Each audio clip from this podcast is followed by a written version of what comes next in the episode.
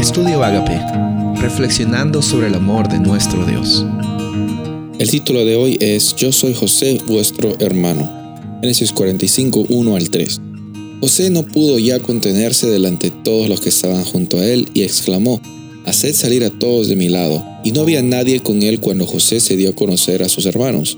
Y lloró tan fuerte que lo oyeron los egipcios y la casa de Faraón se enteró de ello.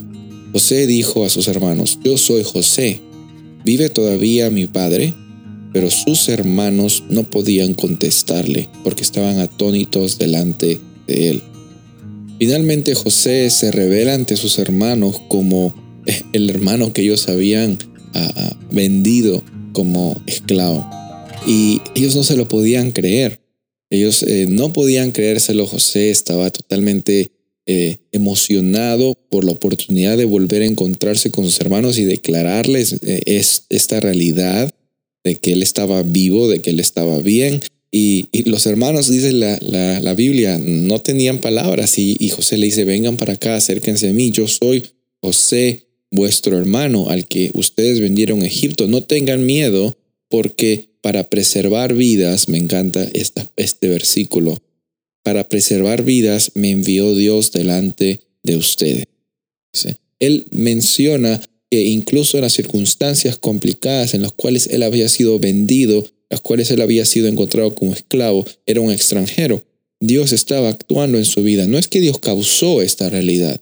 No es que Dios fue la razón por la cual eh, José fue vendido. No, la razón fue que los hermanos de José tenían vanidad, tenían envidia y en su total egoísmo, no pensaron en el bien de su papá, en el bien de José y lo vendieron.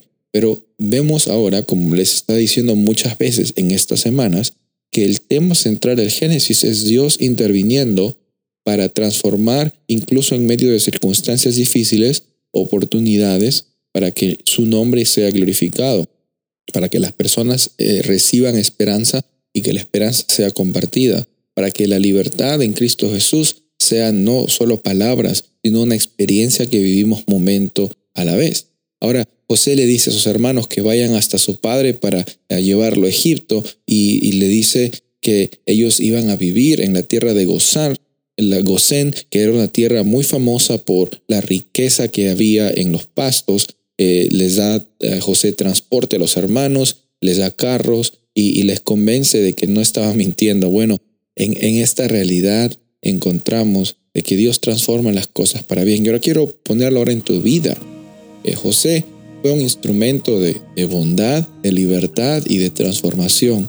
Tú también eres ese instrumento de bondad, libertad y transformación.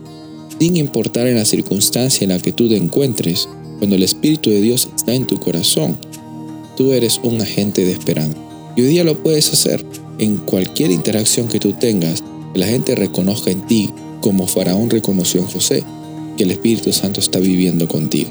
Soy el pastor Rubén Casabona y deseo que tengas un día bendecido.